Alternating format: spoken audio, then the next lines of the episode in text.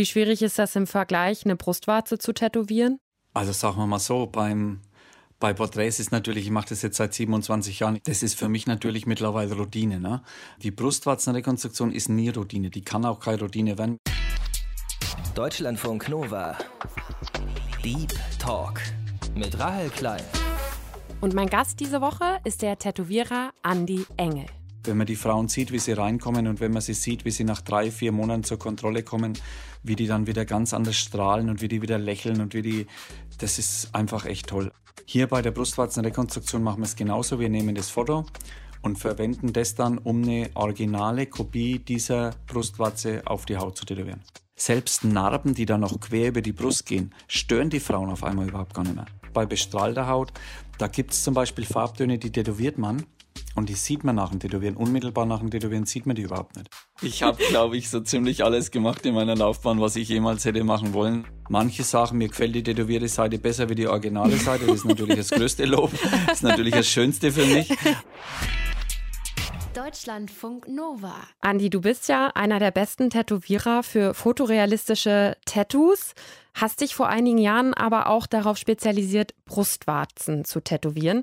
Als du vor vielen Jahren angefangen hast mit Tätowieren, wie hättest du dir reagiert, wenn dir jemand gesagt hätte, dass du für diese beiden Bereiche mal ja berühmt werden würdest?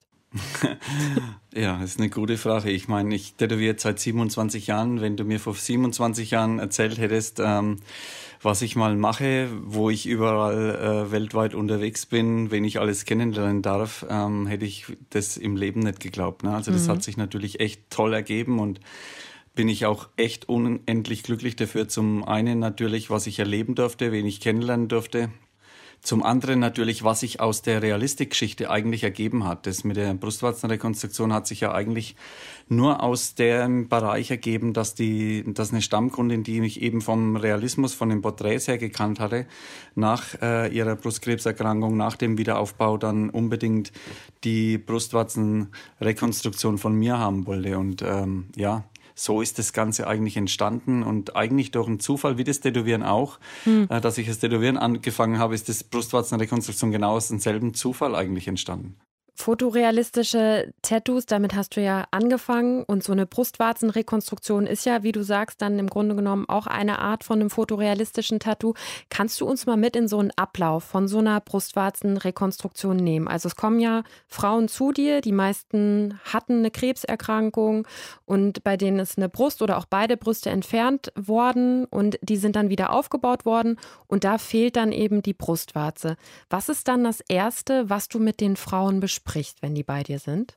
Bei einer einseitigen Rekonstruktion wird so gemacht, dass dann die originale vorhandene Brustwarze ähm, fotografiert wird, die wird dann aufbereitet, umgezeichnet, dementsprechend wieder in Form gebracht, weil durch das Fotografieren verliert man da ein bisschen was von der Form, mhm. von dem originalen Ton. Und dann wird sie im Prinzip mit der Kundin zusammen angepasst, die Größe ermittelt, die Form, die Platzierung, dann die Farben werden besprochen. Ich schaue da, dass ich einfach die Frauen mit, bei alle mit einbeziehe, weil ich meine, wir haben das Thema angefangen vor 13 Jahren mit der Brustwarzenrekonstruktion und äh, da war eigentlich relativ schnell klar, wie wichtig dass das den Frauen ist, wie wichtig dass die Sache an sich ist, wie wir da eigentlich helfen können. Und äh, da geht's ausschließlich darum, den Frauen zu helfen und einfach zu schauen, wie möchte die Frau das haben, wie möchte sie sich sehen, wenn sie in den Spiegel schaut.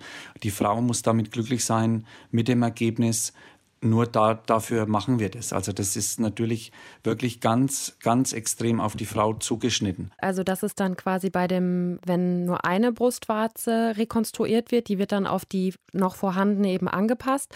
Aber wenn beide nicht mehr da sind, dann, wie macht ihr das dann? Ich glaube, dann hast du sogar eine Kartei mit Fotos von Brustwarzen, die sich die Frauen dann aussuchen können, ne?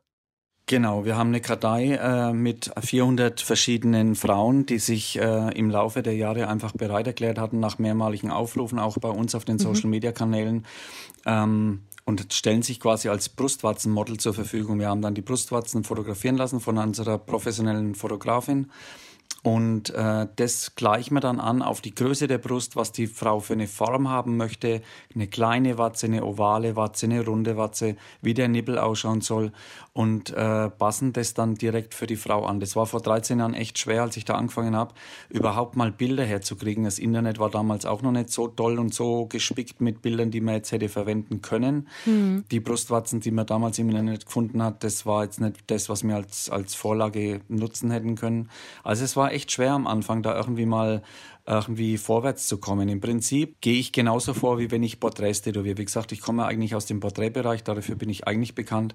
Und äh, wenn ich ein Foto bekomme von irgendwas, dann kann man das als fotorealistische Tätowierung umsetzen auf die Haut. Egal ob in schwarz-grau oder in Farbe. Hier bei der Brustwarzenrekonstruktion machen wir es genauso. Wir nehmen das Foto und verwenden das dann, um eine originale Kopie dieser Brustwarze auf die Haut zu tätowieren. Andi Engel ist Jahrgang 1972, gebürtiger Bayer und er betreibt im unterfränkischen Marktsteft ein Tattoo-Studio. Er ist international bekannt für seine fotorealistischen Tattoos, also Porträts von Menschen oder Tieren zum Beispiel. Und vor über 13 Jahren hat er sich eben noch auf einen ganz besonderen Bereich spezialisiert, auf die Brustwarzenrekonstruktion, kurz BWK. Dabei tätowiert er vor allem Frauen, die im Zuge einer Brustkrebsbehandlung eine Amputation brauchten, dreidimensionale neue Brustwarzen. Und diese Brustwarzenrekonstruktion hat Anni in den vergangenen Jahren gemeinsam mit Ärztinnen und Ärzten entwickelt. Er arbeitet mit verschiedensten Kliniken zusammen und hat es mittlerweile so weit geschafft, dass so eine Tattoo-Rekonstruktion oft auch von den Krankenkassen übernommen wird.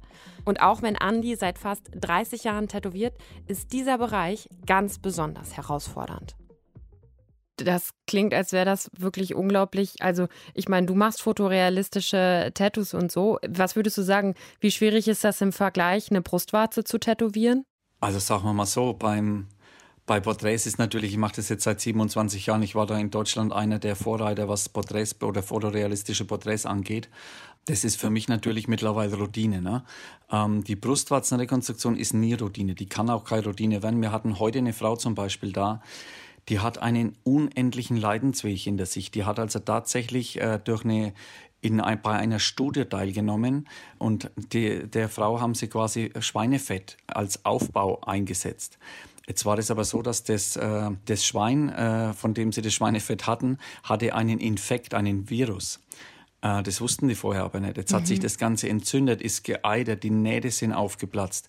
Bis dahin gehen, dass das äh, Implantat, dass die Kundin sich selbst das Implantat entfernt hatte, weil sie die Schmerzen gar nicht mehr ausgehalten hat. Hat aber das Problem gehabt, dass in der Corona-Zeit irgendwie niemand äh, das für medizinisch notwendig hielt, was echt ein Knaller ist. Also das war heute so ein Tag, wo ich, wo ich gesagt habe, hey, ich habe jetzt in 13 Jahren echt schon viel gesehen, aber das war schon der Knaller.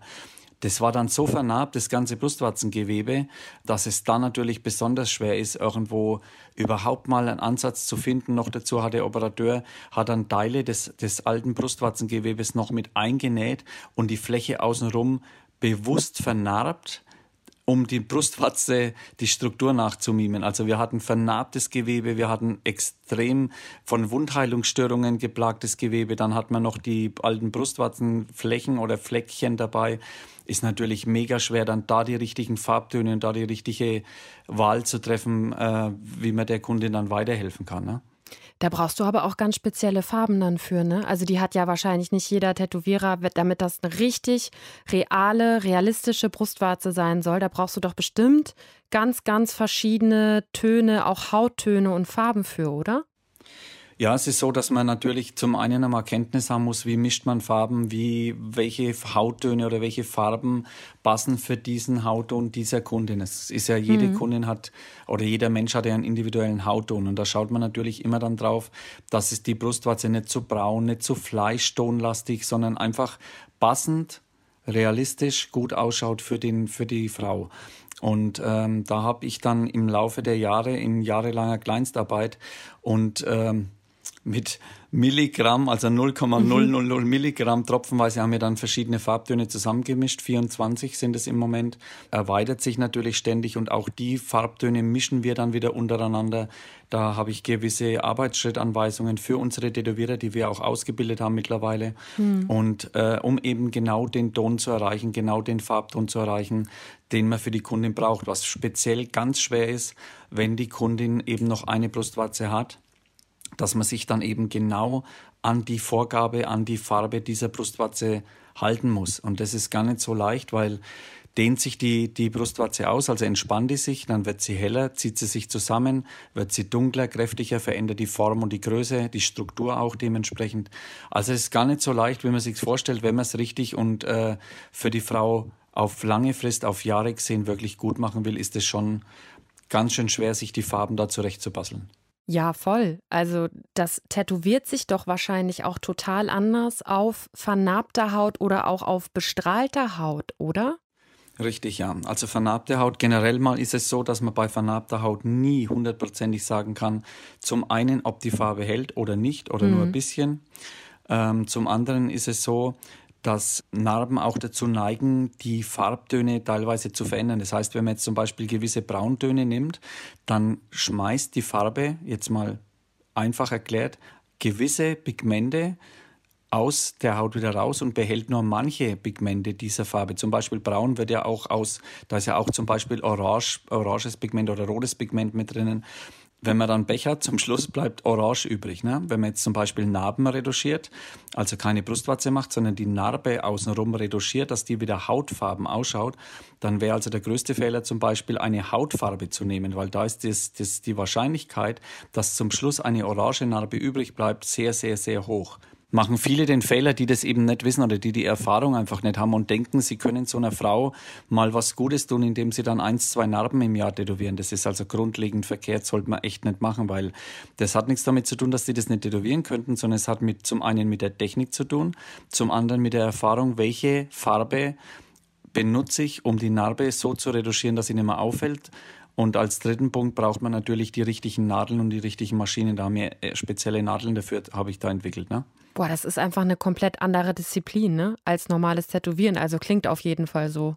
Ja, ist eine komplett andere Liga. Hätte ich auch nicht gedacht. Ich habe damals ja auch ganz normal mit Dado-Farben und so weiter angefangen. Also die Farben, die wir benutzen, sind auch Dado-Farben, aber halt speziell gemischt. Und die Nadeln zum Beispiel, da kam mir jetzt das wieder zugute, dass ich eben nicht wirklich einen Lehrer hatte, wo ich gelernt habe vor 27 Jahren, sondern ich musste mir das irgendwie alles selber irgendwo rausfinden, wie das am besten funktioniert, wie die Farbe am besten in der Haut hält, weil es ja entscheidend ist, wie ein Dado ab, ich sage jetzt mal eins, eineinhalb Jahren ausschaut, weil so bleibt es dann auch. Noch dazu kommt dann eben, wie du schon gesagt hast, bei bestrahlter Haut, da gibt es zum Beispiel Farbtöne, die tätowiert man und die sieht man nach dem Tätowieren. Unmittelbar nach dem Tätowieren sieht man die überhaupt nicht. Mhm. Sehr wohl aber, wenn es verheilt ist, witzigerweise. Also man muss da schon irgendwie, äh, ja, die Erfahrung macht es einfach aus. Das musste ich auch lernen. Das wusste ich am Anfang auch nicht. Ich habe mich da auch lange in das Thema reingearbeitet mit verschiedenen Ärzten, ganz intensiv mit dem Dr. Andi Kramer vom Missionsärztlichen Klinikum. Das ist da der Oberarzt. Der hat eigentlich das Thema mit mir immer wieder angeschubst und hat gesagt, hey Andi, du musst da mal Vorträge halten in Krankenhäusern, du musst denen mal erklären, wie das funktioniert, was ihr da macht, du musst es mal zeigen in Vorträgen, in Live-Vorträgen.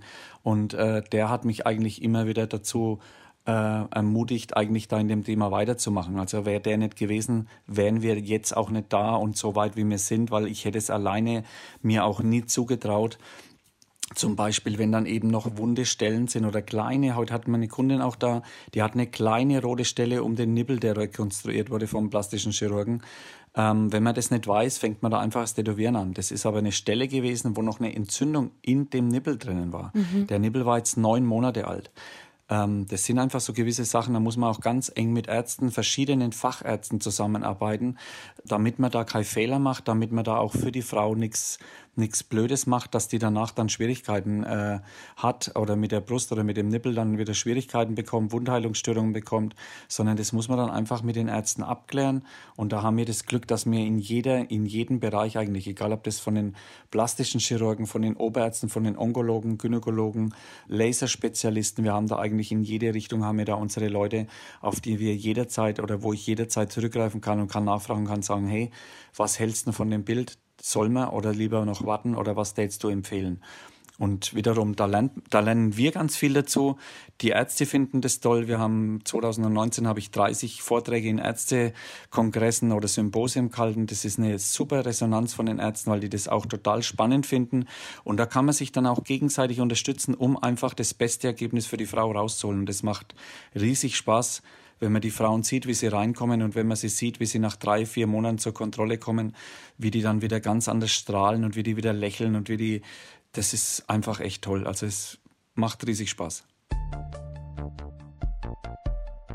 Wenn Frauen oder in seltenen Fällen auch Männer an Brustkrebs erkranken, können die meisten Tumore brusterhaltend operiert werden.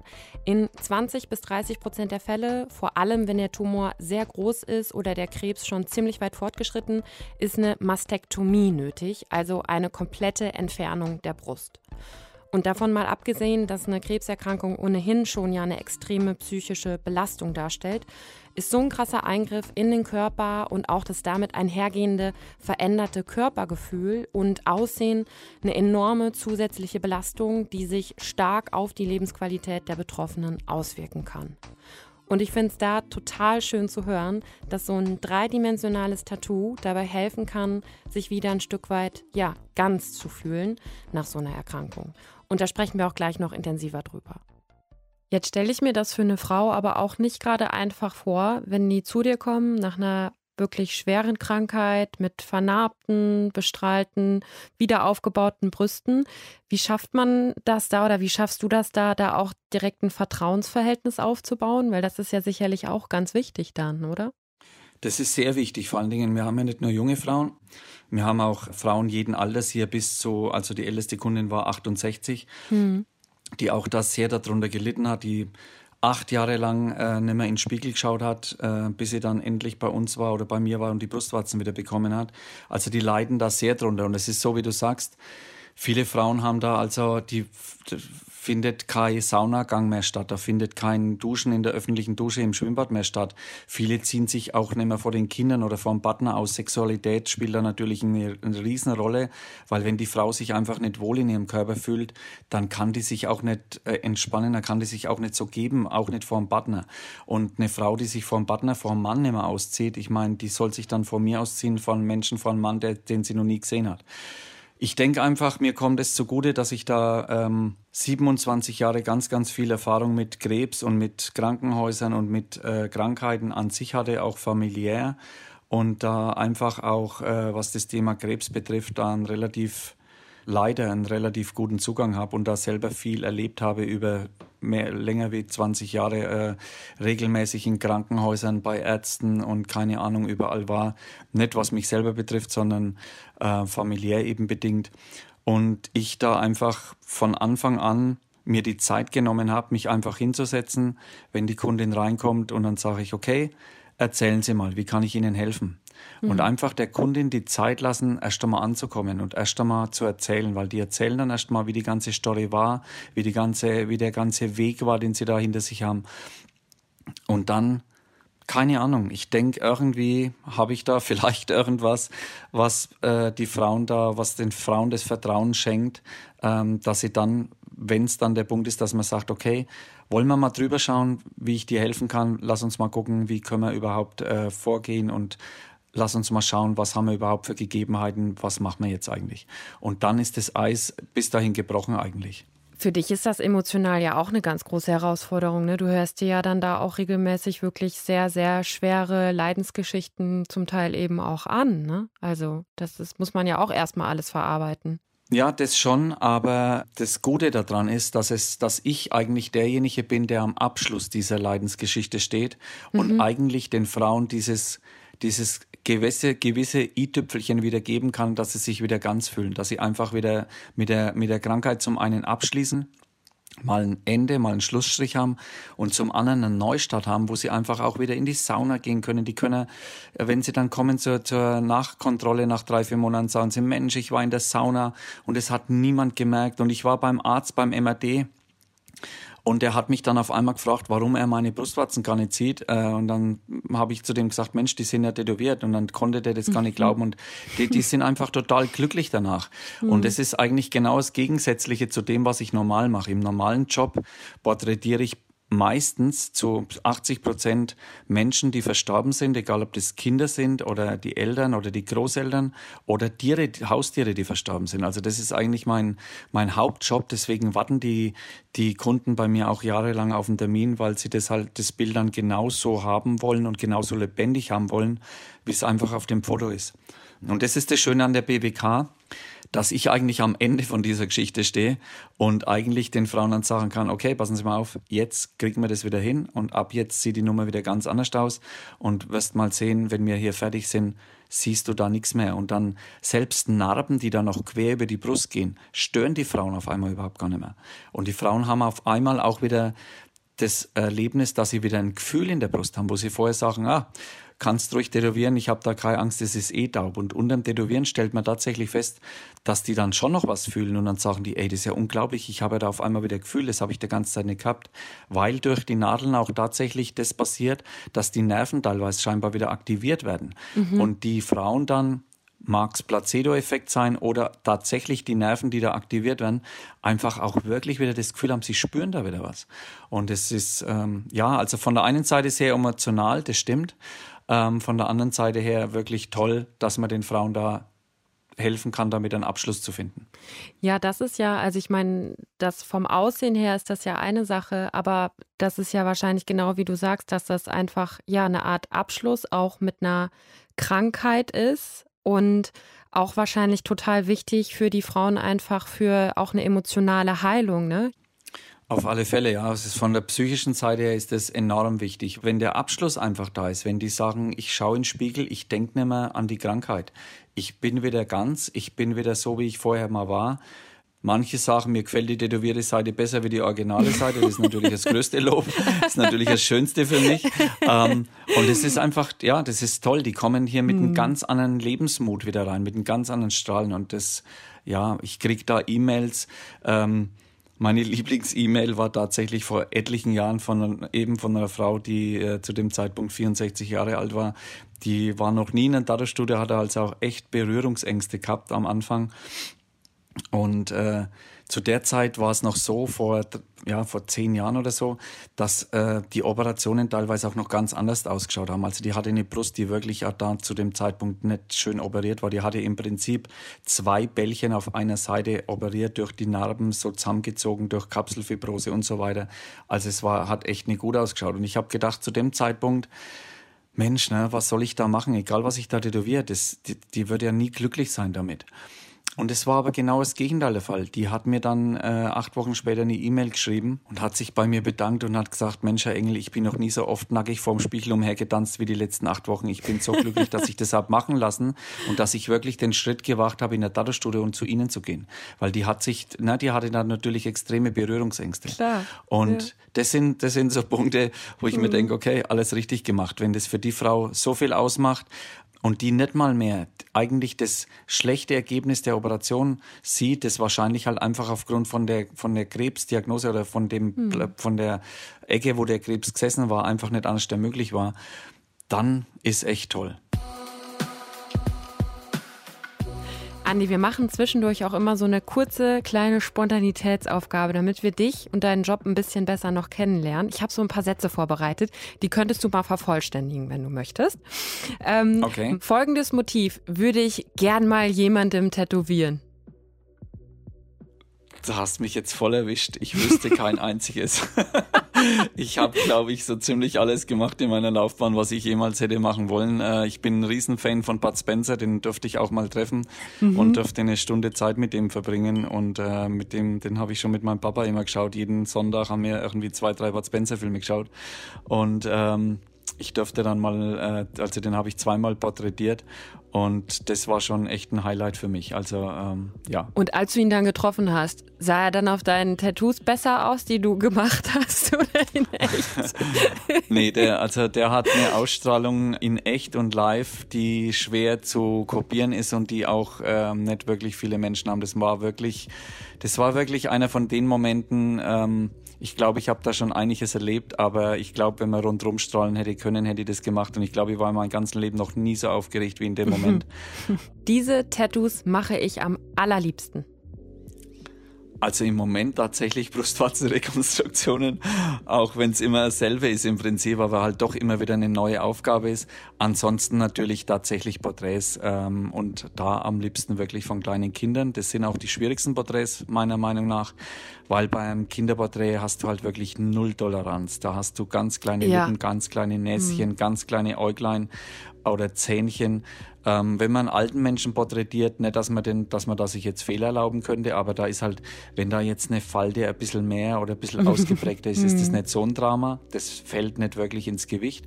Bei einem Kind oder beim Baby, umso jünger, umso schwieriger, da findet auch noch nicht so der Charakter statt. Also da muss man wirklich ganz, ganz, ganz präzise nach der Vorlage arbeiten und natürlich auch schauen, eben, dass es wirklich haltbar bleibt, dass es nicht zu hell wird, dass der Kontrast erhalten bleibt im Laufe der Jahre.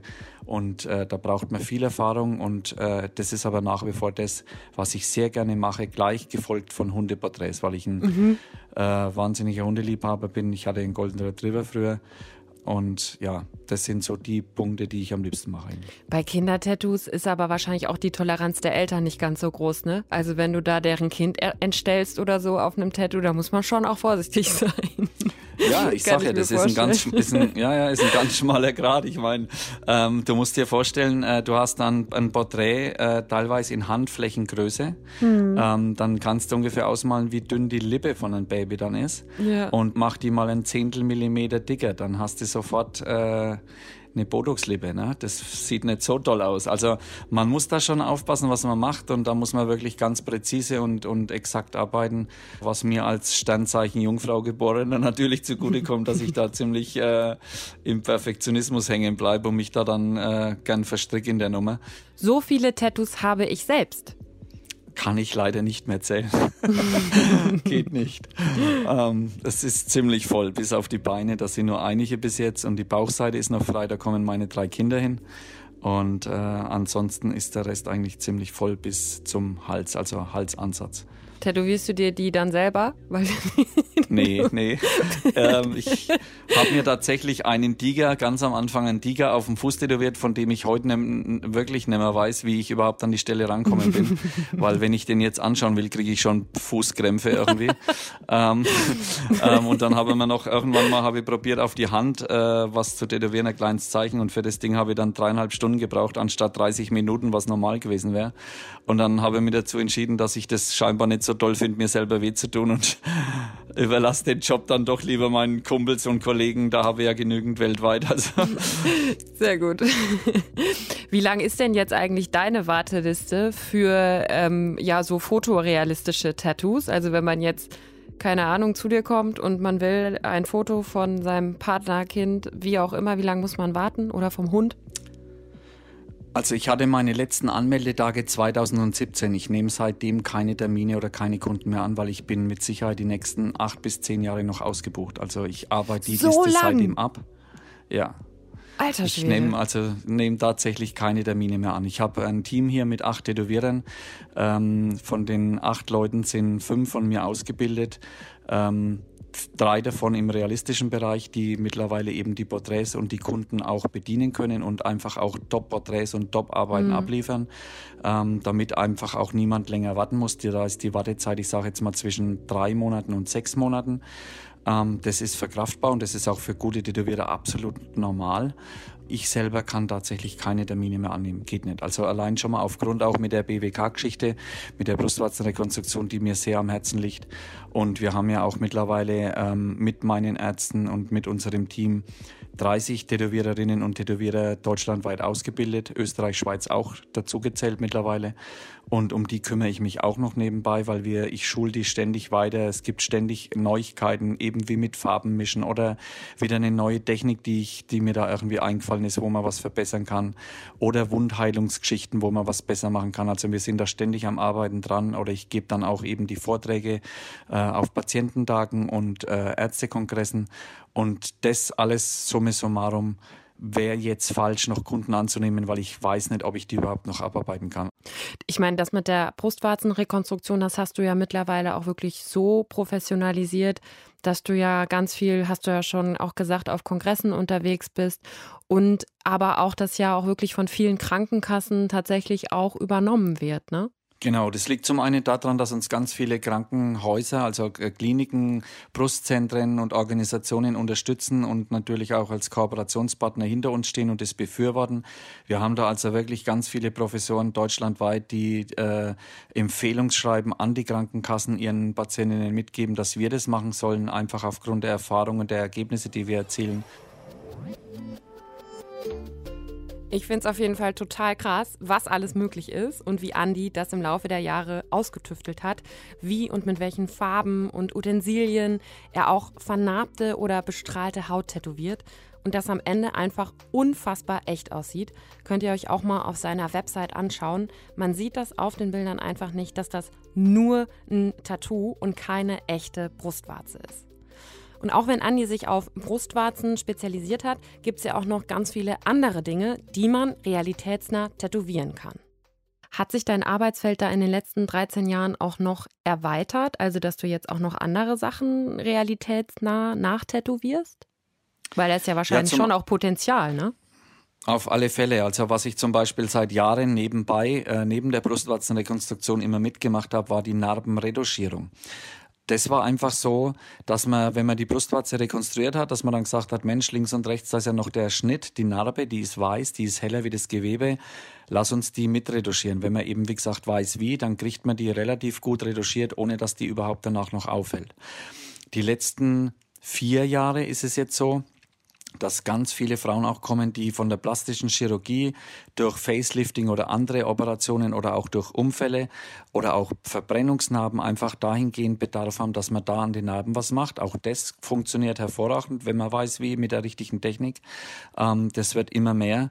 Und ganz wichtiger Punkt sind die Transgender, die mittlerweile seit ja auch fast vier Jahren äh, regelmäßig äh, hier bei uns Kunden sind weil nach der, Rekonstruktion, äh, nach der Rekonstruktion des Benoiden, also des Geschlechtsteils, ist es so, dass die Haut fast keine Struktur, keine Hautstruktur. Also man sieht auch fast nicht mehr, dass das Haut ist, sondern es sieht eher so gummi, gummihaft aus und vor allen Dingen sehr hell. Mhm. Selbst bei Hauttypen, die sehr braun sind, wie zum Beispiel ähm, mein erster Kunde war ein indischer Mann und der war eben dementsprechend auch braun. Und das Geschlechtsteil, also der Penis, den sie rekonstruiert hatten, war quasi wirklich schneeweiß. Mhm. Und das färbe ich dann mittlerweile ein, stell durch optische Täuschung die Sehnen, die Adern, Fältchen die Eichel und alles, was halt dazugehört, wieder so realistisch da, dass man eigentlich danach nicht mehr sieht, dass das ein, ein rekonstruierter Penis ist. Das heißt, und du, das du tätowierst die, einen kompletten Penis dann? Ganz genau, inklusive den Ansatz, also die, die Naht, wo er angenäht wurde. Da machen wir dann einen Haaransatz meistens dann auch hin, dass da kleine, dass das so ausschaut, als wenn da der, der Haaransatz ist, als wenn da die Härchen rauswachsen. Und das funktioniert hervorragend. Auch da bin ich im Prinzip durch einen reinen Zufall zugekommen, weil da ein Kunde eben da war, der dann gesagt hat, du musst mir helfen und der ging einfach nicht mehr von meinem Stuhl runter. Hat dann seinen Professor ans Telefon geholt, dass der mir versichern konnte, dass da wirklich nichts passieren kann, weil ich habe das vorher auch noch nie gesehen und auch gar nicht gewusst, dass, dass es so, dass, das, dass man das so machen kann oder dass die Haut tatsächlich bei der Operation wirklich da komplett die Farbe, die Pigmente verliert. Mhm. Und dann haben wir das gemacht und es ging hervorragend. Tut das nicht unfassbar weh? Ähm, ja. Ja, Schon, oder? Weil, äh, ja, doch, das tut natürlich ein bisschen weh, aber es ist jetzt nicht so, dass man es nicht aushalten könnte. Es ist, dadurch, dass es operativ rekonstruiert ist, geht's. Also es ist ertragbar, also es geht. Und es war mir jetzt auch nicht ganz fremd, weil man ja früher eben vor 20, 25, 27 Jahren hat man noch viel mehr Intimtätowierungen gemacht, mhm. sowohl beim Mann als auch bei der Frau. Also das Thema, ich kannte das ja, die Körperstelle zu tätowieren, das war jetzt, ist jetzt nichts Neues für mich gewesen. Aber es ist natürlich komplett neues Feld und erst einmal auch wiederum ein Thema, wo man sich einarbeiten muss, den Penis komplett zu tätowieren, also die Farbe wiederzugeben, sowohl als auch die, die Struktur der Haut nachzustellen, diese feinen Pünktchen, die feinen Grübchen, die feinen Äderchen oder, oder Sehnen, die dann auch da vorhanden sind in der, in der Haut. Das ist natürlich schon eine Herausforderung, weil man kann da auch nichts aufzeichnen. Das heißt, das muss man wirklich freihand machen und wie im wahren Leben auch, sind auch, ist auch da jeder Penis anders. Also man muss immer schauen, wie wurde die Rekonstruktion gemacht, was wurde da operiert, wie wurde operiert Und äh, ja, dann bespricht man das mit dem Kunden. Und das ist auch ein Riesenfeld mittlerweile. Das bediene aber jetzt in dem Moment bei uns in der BWK nur ich. Das macht nur ich. Mhm. Unglaublich spannendes Feld, unglaublich spannende Arbeit, die du da machst. Äh, ganz, ganz vielen Dank ähm, für diesen super spannenden Einblick. Andi Engel im Deep Talk auf Deutschlandfunk Nova. Vielen Dank an dich. Vielen Dank, dass ich dabei sein durfte und vielen Dank für euer Interesse. Freut mich tierisch. Das war der Deep Talk. Ich bin Rahel Klein. Passt auf euch auf. Bis ganz bald. Deutschlandfunk Nova. Deep Talk. Jeden Mittwoch um 20 Uhr. Mehr auf deutschlandfunknova.de.